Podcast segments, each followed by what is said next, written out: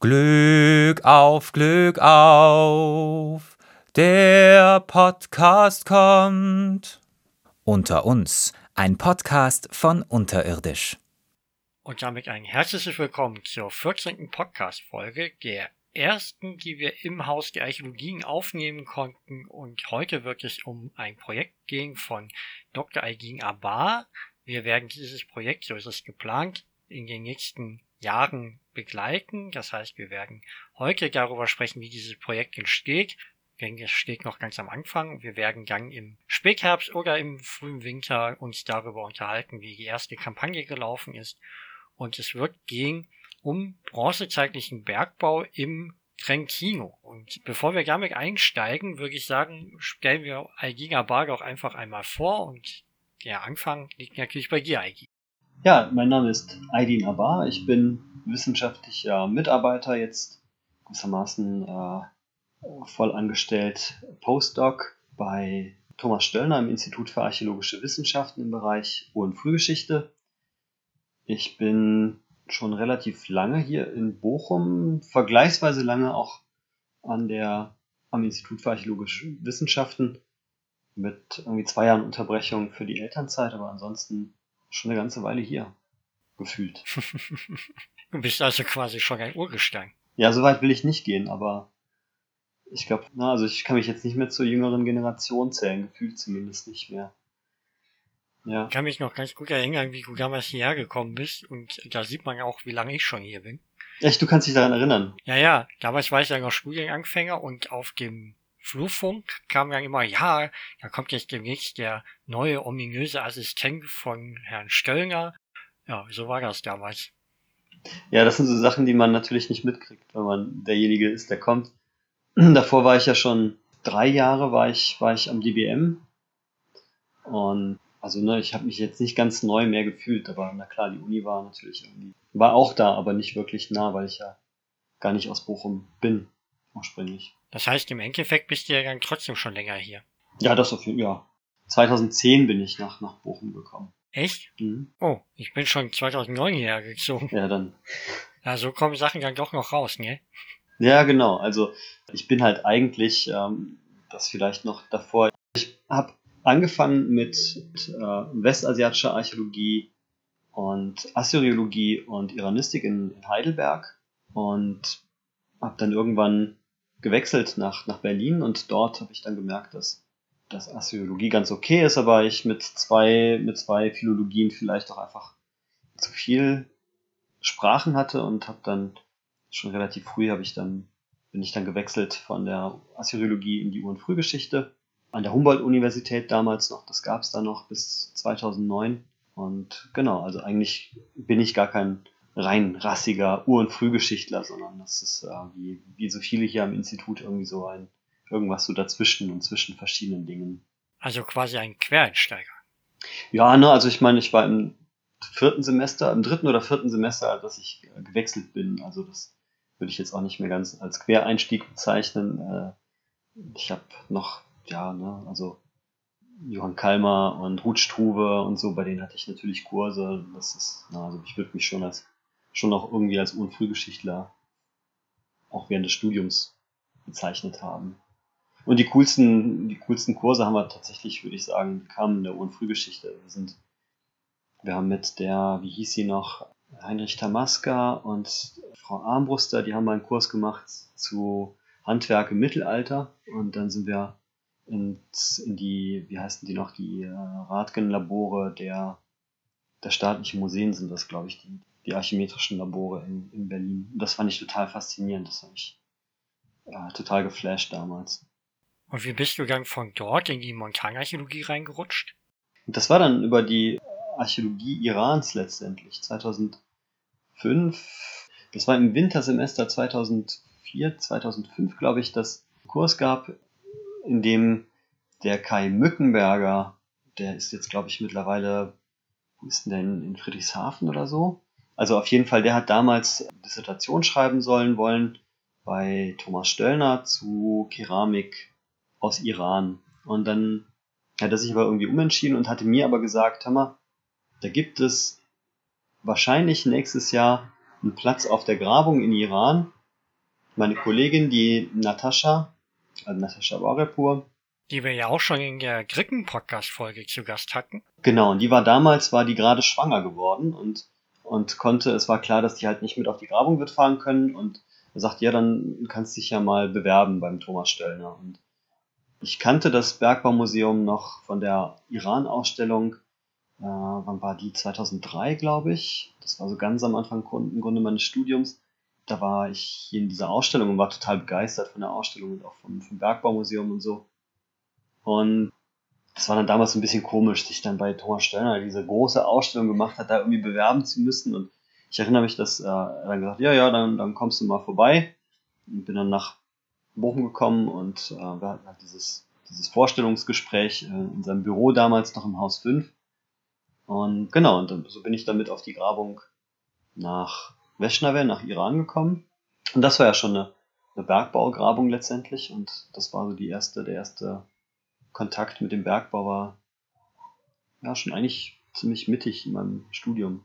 Und dann hat es mich gefesselt. 2008 durfte ich dann mit äh, an den Mitterberg und in, in den Arthurstollen, in, in, den Tiefbau. Und das ist, das ist einer meiner liebsten Orte tatsächlich. Wenn man mich fragen würde, wo hast du die schönsten Ausgrabungen gemacht? Dann würde ich sagen, am Mitterberg im Arthurstollen. Ja. Jetzt wegen der Stollen an sich oder wegen der Kulisse drumherum? Ähm, wegen der Leute. Das war eigentlich so einer der, der wichtigsten Punkte. Die Leute, die da, glaube ich, in den Tiefbau gegangen sind, bin ich mir, bin ich mir sicher, so aus heutiger Sicht, dass Thomas die auch immer sehr bewusst ausgewählt hat. Leute, die gut miteinander klarkommen, die sich dann auch ein Stück weit aufeinander verlassen kann, auf die er sich verlassen kann, wo er nicht die ganze Zeit zugegen sein muss vielleicht auch und, und er weiß, das läuft aber trotzdem. Und ja, ne, also mit, mit, mit Peter Thomas und mit, mit Torben und äh, Michael Ecker war, glaube ich, war der da. Ah, der konnte in dem, in 2008 konnte er nicht, aber also das war so, das war ja so die, die, die Standard-Crew, die unter Tage gearbeitet hat. Und ich bin auch einfach gerne unter Tage tatsächlich. Ich, ich mache das gerne. Ich bin gerne da unten im Dunkeln und in so einer lebensfeindlichen Welt, die so ganz dunkel ist und ganz ja, ne, du machst das, du machst die Stirnlampe aus und dann ist einfach stockenduster, da ist kein Ton, kein gar nichts, kein Licht. Und ich finde das einfach irgendwie spannend. Ja, also das ist vor allem diese Ruhe, ne? Also wenn ich überlege, das erinnert mich vor allem ganz stark daran, wie ich damals in der Schule beim Tag der Bauphysik in Stuttgart in so einem Schallraum war, wo sie eben Akustiktests gemacht haben. Und wenn du dich da durchbewegst, nimmst du ja überhaupt keine Nebengeräusche um dich rum mehr wahr. Und dann hast du einfach auch Schwierigkeiten, dich selber im Raum zu orientieren. Das ist nochmal vielleicht extremer als im Bergwerk, wo du ja durchaus deinen Eigenschall über die Wände wahrnimmst. Aber das ist das, was dem, glaube ich, am nächsten kommt, wenn man jetzt nicht mehr in so einem Bergwerk ist. Und auf der anderen Seite ist es natürlich schon so, ähm, wir hatten das in der letzten Folge, als es um Wallerfangen ging. Es macht schon auch mal einen Unterschied, ob man jetzt noch halbwegs aufrecht arbeiten kann, ob er, oder ob man mehrere Stunden lang im Liegen arbeiten muss. Da ist es natürlich eigentlich immer so angenehm. Nee, ich will auch nicht sagen, dass es wirklich angenehm ist, auch nicht, auch nicht im Tiefbau, im, im Arthurstollen. Das ist, das ist schon, das ist schon anstrengende Arbeit, ne? Und dann diese, diese, diese Eimer mit Mock da irgendwie äh, rauszufördern und derjenige, der dann oben steht an der Haspel und dann die ganze Zeit die Alu-Boxen ausleeren muss, das ist schon, äh, also man weiß dann schon abends, dass man was getan hat.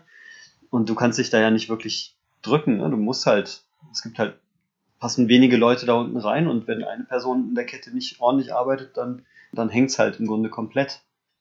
Aber trotzdem, ne, also das ist vielleicht auch gerade genau dieser Punkt, dass man da einfach dann ne, acht Stunden oder ich weiß gar nicht, wie lange wir da normalerweise drin waren, sieben Stunden vielleicht, dann halt ackert und, und dann kommt man raus. Und das war sowieso, das ist auch so ein Punkt, ne, also dieses, gerade weil es ja wirklich sehr tief hineingeht in den Berg am Arthurstollen, so ab 100 Meter vor dem Mundloch, finde ich, merkt man so allmählich, es fängt an, nach irgendwas zu riechen und man kommt immer näher ans Mundloch heran und Also beim Ausfahren allmählich merkt man, dass das jetzt so, so dass man riecht Gräser und man riecht Blüten und Blumen, die man sonst gar nicht wahrnimmt mehr. Ich zumindest nicht. Und ich freue mich jedes Mal, dass jedes Mal wieder so ein bisschen, ein kleines bisschen wie so neu geboren werden und plötzlich so auf die, äh, das Licht der Welt erblicken und auch diese ganzen Gerüche plötzlich wahrzunehmen, die dann noch innerhalb von Minuten ist das wieder normal, aber dieser Moment von ja, der Wahrnehmung dieser, dieser Wärme ne, ist halt immer schön angenehm bei was 8 bis 10 Grad maximal. Und dann merkst du plötzlich, wird so, die Luft wird wärmer und da sind Gerüche und Düfte drin und so, das, und es wird hell und das finde ich schon, ja, und natürlich klar, ne, das ist natürlich auch die Kulisse, wenn man dann rauskommt und dann an den Hang tritt, dann ist das natürlich auch einfach schön. Ja. ich hatte ja auch nicht das Vergnügen, mal in einem Bergwerk wirklich zu arbeiten, aber wir hatten damals im Siegerland zumindest die Chance, an einem Nachmittag mal in so ein Bergwerk einzufahren. Und äh, ja, das war halt wirklich unglaublich toll, aber ich kann mich auch wirklich nicht erinnern, ob ich das mit den Gerüchen so wahrgenommen hätte. Ich weiß noch, dass wir so auf den letzten 100 Metern, wenn du dann das Mundloch siehst und langsam das Licht siehst, dass man dann auch irgendwie schon wieder ein bisschen aufgeregter ist und wieder schneller wird. Und ich glaube, der Kollegin, die auch, so wie ich das erste Mal in dem Bergwerk war, der ging das dann ähnlich. Und dann sind wir hinterher äh, wieder zu dem Anschauungsbergwerk gefahren und saßen dann dort davor und haben in der Sonne ein Erzquell getrunken und das genossen. Und dann ging dann so eine Seniorengruppe hinein in das Anschauungsbergwerk und ähm, einige der Seniorin kam nach wenigen Minuten schon wieder raus, weil es ihr äh, doch zu unangenehm und eng da drin war. Ähm, und, und das hat halt im Endeffekt diesen, diesen Effekt verstärkt, weil ja, ich habe im Endeffekt auch Platz anzunehmen. Ich kann die Frau gut verstehen, aber das, das war halt in dem äh, Bergwerk natürlich noch mal ein bisschen was anderes, weil wir da ja nicht einfach durchlaufen konnten, sondern wir mussten uns ja teilweise wirklich durch sehr, sehr enge Stellen durchzwängen und äh, um Ecken herum rekeln oder drücken und auf den Bauch und dann nochmal rückwärts auf den Rücken hochdrücken. Es war schon sehr, sehr, sehr eng und das hat einfach diesen, diesen Effekt und diese Erfahrung nochmal verstärkt und wahrscheinlich habe ich deswegen das mit den Gerüchen gar nicht so wahrgenommen. Ja, ich, ich, ich komme damit sehr gut klar. Also das, das ist für mich kein, ja, also es, ich merke manchmal so, einen, so einen leichten, was soll man sagen, ich, ich kann nachvollziehen, was, was Leute meinen, wenn, wenn sie sagen, ich habe keinen, das, das, ist beklemmt, äh, aber das, das wird nie so stark, dass ich das wirklich ja, davor weglaufen müsste oder so. Dein neuestes Projekt führt dich ja auch wieder auf die Spuren des Bergbaus, aber da ist natürlich die Wahrscheinlichkeit nicht so hoch, dass du auch einfahren kannst, oder? Ja, also ist ja auch tatsächlich, würde ich sagen, das erste äh, mein erstes Grabungsprojekt, so wirklich, dass ich das auch nicht mehr wirklich irgendjemandem Rechenschaft schuldig bin, was ich machen möchte und wo ich machen möchte. Na, natürlich mit meiner, mit meiner Projektpartnerin in Italien, aber das ist halt was, was anderes als jemand anderem, einem Projektleiter irgendwie Rechenschaft schuldig zu sein. Na, also ich finde das ganz mal spannend, irgendwie so diese Position des Projektleiters auch mit hineinzukommen. Und ja, es wird um Bergbau gehen, es wird um spätbronzezeitlichen Bergbau gehen im Trentino, der zwar bislang, da war immer klar, der muss halt da sein, weil wir haben halt jede Menge Schlacken, wir haben jede Menge Verhüttung, aber der Bergbau an sich, der ist halt eigentlich noch, kann man sagen, unbekannt. Ja. Und das wird, das wird jetzt tatsächlich das erste Projekt sein. Finde ich ganz cool, dass das auch ein Bergwerk, Bergwerksprojekt ist. Und wie bist du zu dem Projekt jetzt gekommen oder wie ist diese denn entstanden? Also zunächst einmal bin ich ja schon seit zehn, fast zehn Jahren mit Elena zusammen und äh, also schon seit Ewigkeiten, dass ich auch im Trentino relativ viel unterwegs bin und das war schon immer die Frage, was ist eigentlich, ne? also ich kann mich erinnern, irgendwann habe ich dann das erste Mal Elena gefragt, ja, wie ist denn das dann hier mit Bergbau und so, ja, den muss es wohl geben. und da war dann schon so dieses, das wäre aber cool, da mal irgendwann ein Projekt zuzumachen das hat schon eigentlich mit Sicherheit, das war mit Sicherheit schon, vielleicht sogar schon 2012 ein Thema, aber also na, spätestens 2013 war das so ein Ding, das das irgendwo herumspukt. Aber gut, zu dem Zeitpunkt spielte zunächst einmal die Dis und das Fertigmachen der Dis eine Rolle. Und da habe ich nicht darüber nachgedacht, jetzt irgendwie wirklich ein Projekt anzufangen. Wie ist denn das so, wenn ihr dann ja so wandern seid? Guckst du dann die ganze Zeit, ob da irgendwo eine Fundstelle ist oder schaltest du da komplett ab und äh, bist da quasi völlig frei von? Ich kann das eigentlich auch ganz gut abschalten, aber wir machen, wir machen tatsächlich äh, sehr viel, dass wir rausgehen, dann auch mit den Kindern und denen dann auch sagen, wir gehen jetzt besuchen jetzt Schlacken und was anfangs sehr viel Begeisterung hervorgerufen hat, mittlerweile weniger. Aber also auf jeden Fall machen wir das dann tatsächlich sehr dezidiert, dass wir sagen, okay, wir, wir, wir gehen jetzt wandern. Und das ist ja, du weißt ja dann auch schon, ne, wenn wir jetzt irgendwie irgendwo im, im Dolomit äh, wandern gehen oder im Kalk, dann brauchst du da jetzt nicht, nicht überall die Augen aufzuhalten, weil im Trentino sitzen die, sitzt der Bergbau eben in dem älteren Gestein. Und dann hat sich das im Grunde, wenn du so ein bisschen den, die Geologie im Hinterkopf hast, hat sich dann sowieso schon fast erledigt. Wobei, das stimmt nicht ganz. Also wir haben tatsächlich Luftlinie von dem Ort, wo wir wohnen. Das ist Vigo Lovataro. Das ist so zwischen Trento westlich und Levico, ehemals Löweneck. Östlich ist das so eine Hochebene. Und auf der Hochebene gibt es tatsächlich auch mindestens einen Schmelzplatz, der liegt, Luftlinie sind das vielleicht 500 Meter von uns. Also, und da ist Kalk, ne? Das ist, das ist Kalk und das ist halt ganz spannend zu fragen, warum ist der, warum ist der denn da? Warum geht das da plötzlich dort hoch? Aber also nochmal prinzipiell, wir, wir, wir versuchen das, wenn klar ist, dass da sowieso nichts zu, zu finden ist, schalten wir auch beide tatsächlich ab. Das sind auch tatsächlich wir beide, die dann sagen, ja, dann schauen wir jetzt mal, gehen wir irgendwie dort wandern, wo wir vielleicht auch was finden können. Wenn ich so drüber nachdenke, ja, es ist halt nicht immer nur Schmelzplätze. Ne? Wir haben neulich auch gesagt, okay, wir, wir schauen uns einen bestimmten so einen Felssporn an. Elena wusste, dass da mal irgendwann im 19. Jahrhundert Funde gemacht wurden. Also, wenn ich drüber nachdenke, dann sind wir eigentlich schon meistens irgendwie mit Archäologie im Hinterkopf unterwegs. Zum Leidwesen der Kinder. Durch eure Wanderungen und so kennt ihr sicher jetzt schon die meisten vielversprechenden Orte, aber wie zieht ihr jetzt das Projekt im Endeffekt auf? Vielleicht nochmal so ganz konkret zu dem Projekt. Das, das ist ein Ort, an dem hat Ernst Preußen vor langer, langer Zeit, er war wohl in den Kriegsjahren schon mal in Trentino und hat da schon die Schmelzplätze beobachtet. So, so zum, zumindest ähm, schreibt er das in seinem in dem italienischen Bericht, den er irgendwann mal abgeliefert hat und publiziert hat. Und in der Anschnitt gibt es zwei äh, Beiträge von ihm zum Trentino. Äh, und sie haben da tatsächlich auch schon mal gegraben im Trentino an einer bestimmten Stelle. Vetriolo ist das, das liegt ungefähr auf äh, 1650 Metern oberhalb von Levico Sie waren ein bisschen unglücklich. Das war, damals waren das der, der Preußen und der Winkelmann, noch damals Direktor des, des Deutschen Bergbaumuseums, weil sie ähm, nur irgendwie zwei, drei Fragmente irgendeiner undefinierbaren Keramik, Bauchscherben gefunden hatten und dann haben sie halt Hölzer gefunden, aber mit denen wussten sie auch nicht viel anzufangen. Also irgendwie so ein, so ein Rost, das sie da irgendwo ausgegraben hatten.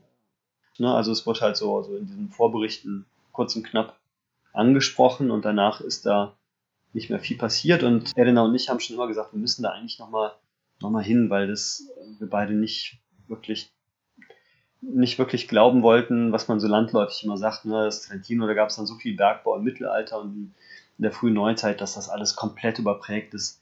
Meine Erfahrung ist eigentlich, dass das nie komplett überprägt ist. Es gibt immer irgendwo Anhaltspunkte, die muss man halt finden. Ne? Es dauert dann halt eine Weile. Und wir haben schon immer gesagt, wir müssten eigentlich nochmal da hoch und uns das anschauen.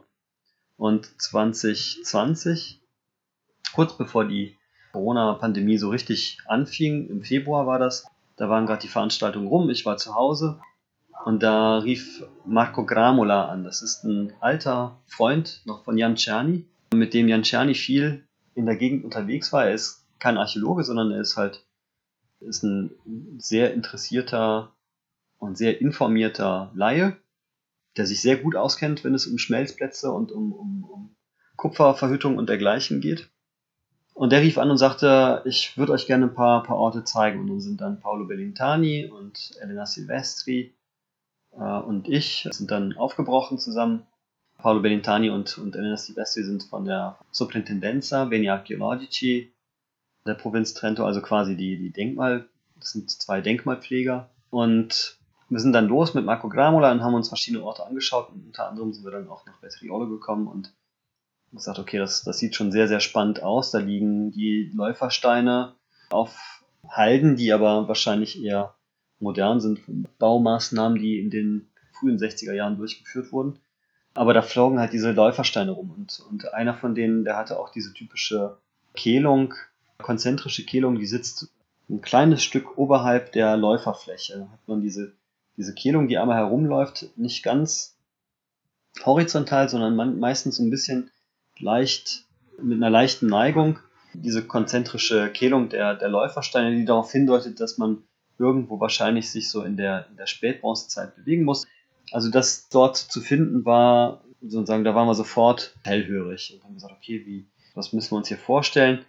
Wie hat das hier ausgesehen? Was hat Preußen dazu nochmal geschrieben? Und dann fing das gewissermaßen Anfang 2020 fing das an, so ein bisschen, ja, konkreter zu werden, dass man, dass wir uns vielleicht nochmal intensiver mit diesem Ort nochmal auseinandersetzen müssen. Und dann war es im Verlauf von 2020, dass Forstwege dort oben angelegt wurden, weil es äh, bedingt durch Sturmschäden Forstarbeiten geben musste und bei diesen Forstarbeiten und bei dem Anlegen der Forstwege kamen noch mehr Läufersteine hervor. Aber ein ganzes Stück oberhalb dessen, wo Preußen ehemals unterwegs war. Und das ist jetzt soweit, dass um die 50, ja, zum Teil vollständige, zum Teil fragmentierte Läufersteine gefunden wurden. Und dann war schon im Grunde 2020 war klar im Sommer, dass wir gerne ein Projekt dort machen möchten.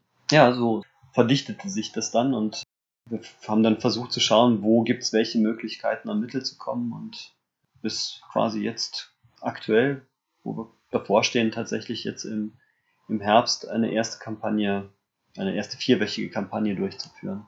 Wie sieht denn das aus mit den Fragestellungen des Projekts oder was sind eure Zielsetzungen für den Anfang? Also mich persönlich interessiert das mit einem Blick auf die Arbeitswelt und Arbeitsbedingungen in der Spätbronzezeit hin. Das ist ein Thema, das mich in der DIS auch schon so ein bisschen umgetrieben hat. Arbeit in der Prähistorie, Arbeitsbedingungen in der Prähistorie, wie ist das, wie verbindet sich das mit, äh, mit dem, was wir dann vielleicht auch als häusliche Arbeit bezeichnen können, wenn wir sie dann überhaupt wirklich gut definieren können.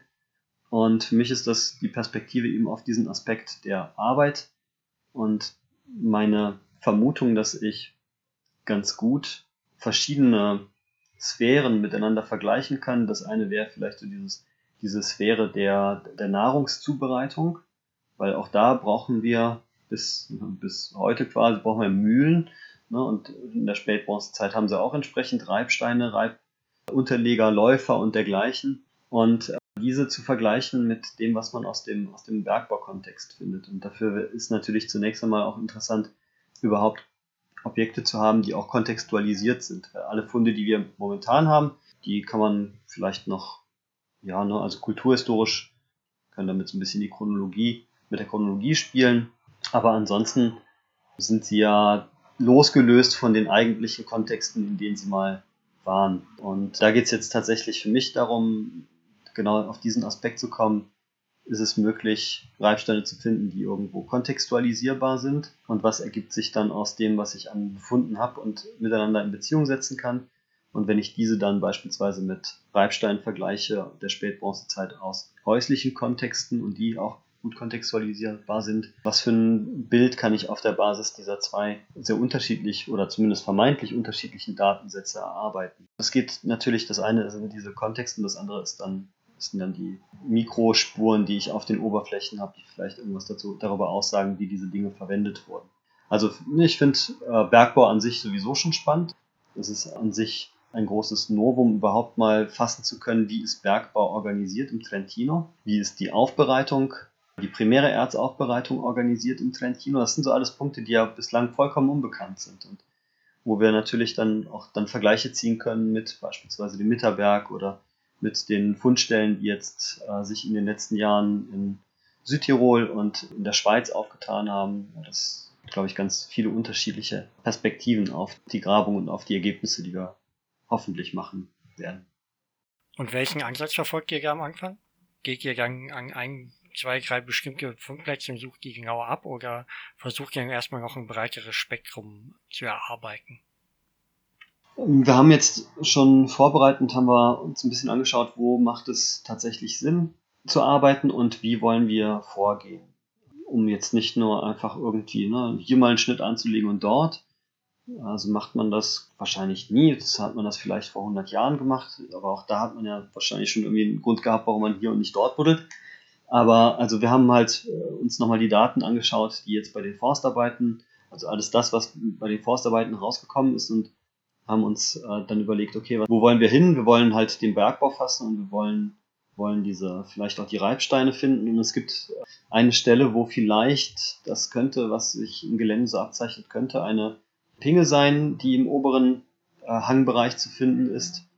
Und die könnte womöglich mit einer dunkelgrau-braunen, äh, stark, äh, ja, so, so Schieferanteile enthaltenen Schicht zusammenhängen, die weiter unten durch den Forstweg angeschnitten wurde. Das sind vielleicht so 30 Meter, die diese zwei verschiedenen Bereiche in Distanz zueinander haben.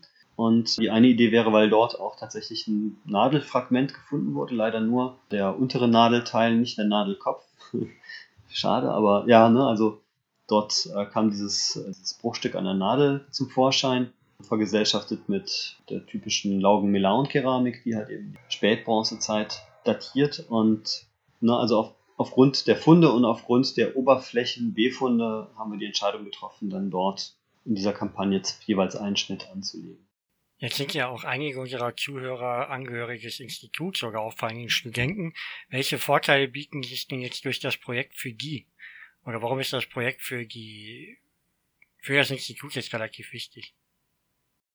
Für, für das Institut ist es von, von verschiedener Warte her interessant das jetzt vielleicht auch so ein bisschen zu, zu unterstützen, weil zum einen haben wir natürlich einen Bedarf, Studierenden Grabungen anzubieten, auf die sie als Mitarbeiter, Mitarbeiterinnen fahren können, weil viele jetzt tatsächlich, ne, also wir haben jetzt das dritte Semester haben wir digitale Lehre. Es gibt ganz viele Studierende, die noch nie irgendwie auch nur einen Spaten irgendwie mal aus der Nähe gesehen haben, zumindest nicht im, im archäologischen Kontext. Und da so ein bisschen Abhilfe zu schaffen. Und das sind Gut, es sind jetzt nur sechs Plätze und wir haben viele, viele, viele Studierende.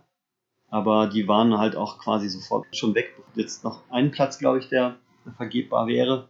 Aber ansonsten ist, man merkt so richtig, dass das eigentlich alle gerne auf, auf Grabung möchten. Und bin auch sehr gespannt, weil eigentlich ist so die Idee mit der Veranstaltung, das ein bisschen anders aufzuziehen als üblicherweise bei Lehrgrabung, weil so wie ich Lehrgrabung auch selbst kennengelernt habe, bekommt halt gesagt, okay, ja, hier, ne, also wir fahren da und dahin, wir treffen uns dann und dann und, ähm, und dann geht's halt los. Ne? Und wenig gewissermaßen Vorbereitung auf die eigentliche Grabung. Und ich möchte das gerne ein bisschen anders aufziehen, auch tatsächlich in der Form, als dass die Studis halt irgendwie im Vorhinein schon kleine Fragestellungen haben sollen, mit denen sie dann auf die Grabung fahren und für die sie dann auch letztendlich Daten miterheben, wenn sie arbeiten. Dass wir vielleicht tatsächlich dann auch die Publikation eines gemeinsamen zustande gebrachten Artikels vor Augen haben. Das werden wir dann sehen, ob das tatsächlich funktioniert oder ob das vielleicht zu ambitioniert war, aber zumindest der Versuch, die Leute auch mitzunehmen, zu sagen, okay, das eine ist, dass wir da zusammen auf Grabung fahren, das andere ist aber auch das Klarmachen, wie sehr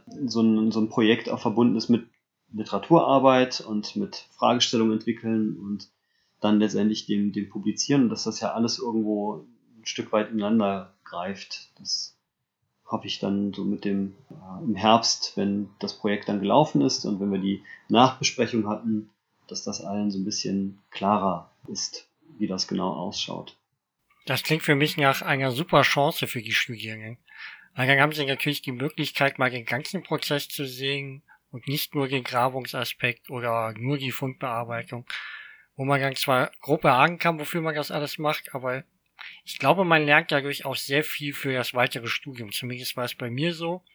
Und ich hatte halt das Glück, bei den Kampagnen im Siegerland, bei die halt meine ersten Erfahrungen waren auf Grabung, unter Je äh, Stefanie Menig, Jenny Verganger und beim Manuel Zeiler, da ich halt da viel eigenverantwortlich machen durfte und ähm, ja, dafür nochmal Danke an euch drei. Ähm, denn es hat mir halt beim Studium nochmal einen richtigen Boost gegeben und das hatten wir ja schon in der Folge mit Jacqueline, äh, als es um die ersten Grabungserfahrungen ging, wie sehr es einem am Anfang vom Studium eben hilft zu verstehen, warum manche Dinge in den Publikationen eben so sind, wie sie sind. Und jetzt nach drei Semestern unter Corona-Bedingungen, ähm, ja, das ist natürlich super, dass du damit nochmal ein Angebot für die Studierenden extra schaffst und ein bisschen auffangen kannst. Ja, ich bin mal gespannt. Also ich glaube, das kann ganz gut werden und ich hoffe halt wirklich, was vielleicht dann wirklich klar wird, dass, dass all diese ganzen, diese Kleinteile, dass die halt wirklich eng miteinander zusammenhängen und dass man, dass man die gar nicht losgelöst so von, voneinander betrachten kann oder betrachten sollte. Wir werden sehen, ne? also es, Mitte September geht's los. Bis dahin ist noch ein bisschen was vorzubereiten und dann haben wir vier Wochen Grabungskampagne. Ich, ich bin gespannt. Ich freue mich drauf und auch unsere internationale Partnerin Elena Silvestri, die freut sich auch schon sehr, ja, dass, dass halt tatsächlich jetzt allmählich mal was passiert in Trentino, weil, das sagt ne, also seit Jahrzehnten hat das niemanden so wirklich interessiert und jetzt endlich kommt es vielleicht dazu, dass ein bisschen gewertschätzt wird, was, was sie und ihre Kollegen und Kolleginnen die letzten Jahrzehnte auch an Informationen gesammelt haben. Vielleicht sitzt du gar in zehn Jahren und es gibt so viele Projekte im Trentino, dass du dich vor Daten gar nicht mehr retten kannst. Das wäre auch eigentlich eine schöne Entwicklung, oder? Wäre wirklich, weil wenn man sich anschaut, wie viel da noch machbar wäre, das ist echt Wahnsinn. Es gibt tatsächlich Personen in den späten 70er Jahren, die haben ihr ganzes Leben lang Raubgrabungen betrieben. Die haben halt natürlich einen Riesenschatz an Informationen und klar auch vielleicht Objekte, aber also Siedlungen im Trentino ist echt Spätbronzezeit. Ja, es gibt so ein paar Höhensiedlungen, aber haben die alle da auf dem Gipfel von Paganella gewohnt? Ich glaube nicht. Ne? Es wird dann mal gesagt, finde ich so witzig, wenn dann so von Kontrolle gesprochen wird. Ja, was, was kontrollieren die da oben? Wie wollen die, was, was machen die denn? Ne? Was können die denn machen, außer zuzuschauen, dass da unten irgendjemand durchs Tal zieht? Wenn du quasi auf 1800 Meter da oben sitzt, da läufst du ja nicht mal gerade runter, weil das geht so steil runter. Du musst ja die Wege erstmal nehmen, um irgendwo dahin zu kommen. Also deswegen, da unten sind mit Sicherheit auch Siedlungen, ne? die kennt halt keine Sau. Ja. Während die runterrennen, sitzt dann oben einer mit der Frage, diese da lang, da lang müsst ihr. Ja, ja, genau. Dann, dann, deswegen gibt es die ganzen Brandopferplätze, weil die Leute sich dann untereinander versuchen, Signale zu machen. wenn das dann wie stille Post funktioniert. Ja, genau. Dann, ja. niemand. Deswegen war dann die Spätbronzezeit auch irgendwann. Gab es dann keine Besiedlung mehr danach. Sind da verhungert auf ihren Höhensiedlungen. Jetzt hatten wir ja im Vorgespräch auch schon über die SFM-Aufnahmen gesprochen und das SFM-Verfahren. Und äh, vielleicht kannst du uns einmal noch mal kurz erzählen, was du damit genau vorhast und äh, vielleicht auch, wie das Verfahren eigentlich funktioniert. Also, was ich gerne auch mit dieser Grabung probieren möchte, da experimentiere ich gerade noch mit den verschiedenen elektronischen Medien, dass ich, soweit es geht, auf, auf Papierdoku verzichte und so viel wie möglich sofort die Daten digital erhebe, weil mich dieser Umweg über das Papier so ein bisschen schon immer gestört hat, weil ich gedacht habe, naja, wir verschwenden eigentlich, in Anführungsstrichen, verschwenden wir letztendlich Zeit, indem wir Sachen erstmal auf dem Papier erfassen und dann anschließend, dann abends setzen wir uns wieder hin und digitalisieren das. Also eine, ja, so langsam sich entwickelnde Idee ist, wie kann ich versuchen, dort oben auf der Grabung ein Wi-Fi aufzubauen, sodass ich Daten, die ich per, per Tablet oder per Kamera erhebe, auch sofort A, ein Backup von den Daten machen kann und auch sofort weiterverarbeiten kann. Und da greift ja vieles ineinander. Ne? Also es wird unter anderem auch eine wichtige Rolle spielen, mit Programmen für Structure from Motion zu arbeiten. Ob das jetzt Agisoft Metashape sein wird oder nicht, das kann man vielleicht gleich nochmal kurz drauf eingehen. Aber generell, dass halt Dokumentation viel über über die 3D-Daten passiert, die wir erheben werden und dass die halt auch im Grunde direkt weiterverarbeitet werden können. Und das bedeutet, dass quasi ein Wi-Fi oben existiert, äh, über das die Kamera direkt die Bilder weiterleitet an die Rechner, der dann die SFMs macht, äh, dass dort dann halt sofort die SFMs gerechnet werden und dass dann auch sofort die Ortho Fotos herausgegeben werden, die dann aufs Tablet gehen, um dann anschließend beispielsweise bei Profilen die Schichtgrenzen einzuzeichnen, sodass man dann das Ganze direkt in einem in einem Workflow gewissermaßen umsetzen kann. Ob das so funktionieren wird oder nicht, das wird sich vielleicht in den nächsten Wochen zeigen, wenn wir tatsächlich mal versuchen, die ganzen Geräte zusammenzubringen, weil momentan sind das halt, ne, momentan probiere ich mit jedem einzelnen Tablet für sich und, und, und so äh, probiere ich herum, aber wie wird das, wenn das alles zusammengeht, das werden wir jetzt noch sehen in den nächsten Wochen. Vor der Grabung natürlich, nach Möglichkeit. Das heißt, du könntest auf dem Tablet direkt Geodaten kombinieren mit Beschreibungsdaten und das Ganze dann in eine gemeinsame Datenbank übertragen? Oder wie sieht das aus? Das werden wir noch nicht. Äh, wir werden jetzt noch keine Geodatenbank erstellen. Ich würde gerne in einem zweiten Schritt, wenn dann das Projekt auch mit einer größeren Finanzierung an den Start geht, würde ich das tatsächlich gerne machen, aber ich finde so eine, eine richtig, richtig gute Datenbank, die möchte ich eigentlich lieber von jemandem machen lassen, der da wirklich Erfahrung drin hat. Ich habe für meine DIS habe ich mal irgendwie, nur so wie jeder halt irgendwie so eine Access-Datenbank erstellt. Habe ich das auch gemacht, aber ich bin kein ausgewiesener Experte, das brauchen wir auch nicht einzubilden. Und es gibt halt Leute, die das können. Nur, ne, also die müssen halt bezahlt werden. Das wäre also die Vorstellung, dass ich Daten jetzt zunächst einmal so erhebe, dass sie vorhanden sind, dass man mit ihnen auch diese Daten daraufhin auswerten kann, was brauche ich eigentlich in der Datenbank, wie muss diese Datenbank strukturiert und organisiert sein, um die Daten, die ich erhebe, zu erfassen und dann gebe ich dieses Datenkonvolut, gebe ich dann jemanden, der damit umgehen kann und sage, okay, bitte hilf mir jetzt gewissermaßen eine, eine gute Datenbankstruktur aufzubauen, die vielleicht auch, ne, also mit Blick auf Open, Open Data absehbar zur Verfügung gestellt werden kann im Netz, damit halt jeder darauf zugreifen kann. SFM ist aber eine Sache, die ich auch gerne noch für was anderes verwenden würde. Namentlich ist das so das Thema, das mich jetzt seit, weiß ich nicht, so seit anderthalb Jahren herumtreibt, also zwei Jahren herumtreibt, sind so trassiologische Untersuchungen, Mikrospuren, Analytik, wenn es um die Produktion, die Verwendung und Abnutzung geht an Objekten. Und ich möchte gerne versuchen, Oberflächen von Reibsteinen beispielsweise, also so, so eine Kategorie, die ja, also auch mein ganzes Studium habe ich nie irgendwas zu Reibstein gemacht.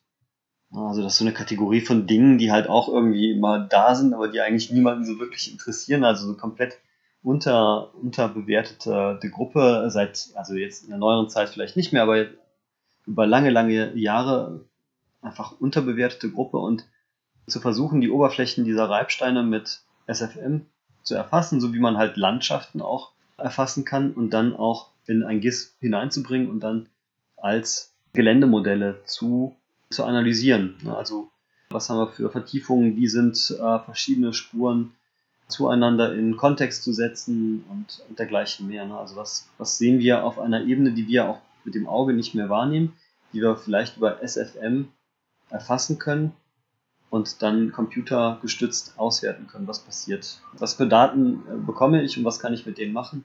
Das sind so Fragen, die, wo das dann auch tatsächlich, wo, wo die Software für die Structure from Motion, auch für die Objekte äh, eine Bedeutung hat, jenseits, dass ich die halt dann schön im Raum herumdrehen kann und, und mir dann nochmal angucken kann, aber also auch so Detailauswertungen vielleicht durchführen kann.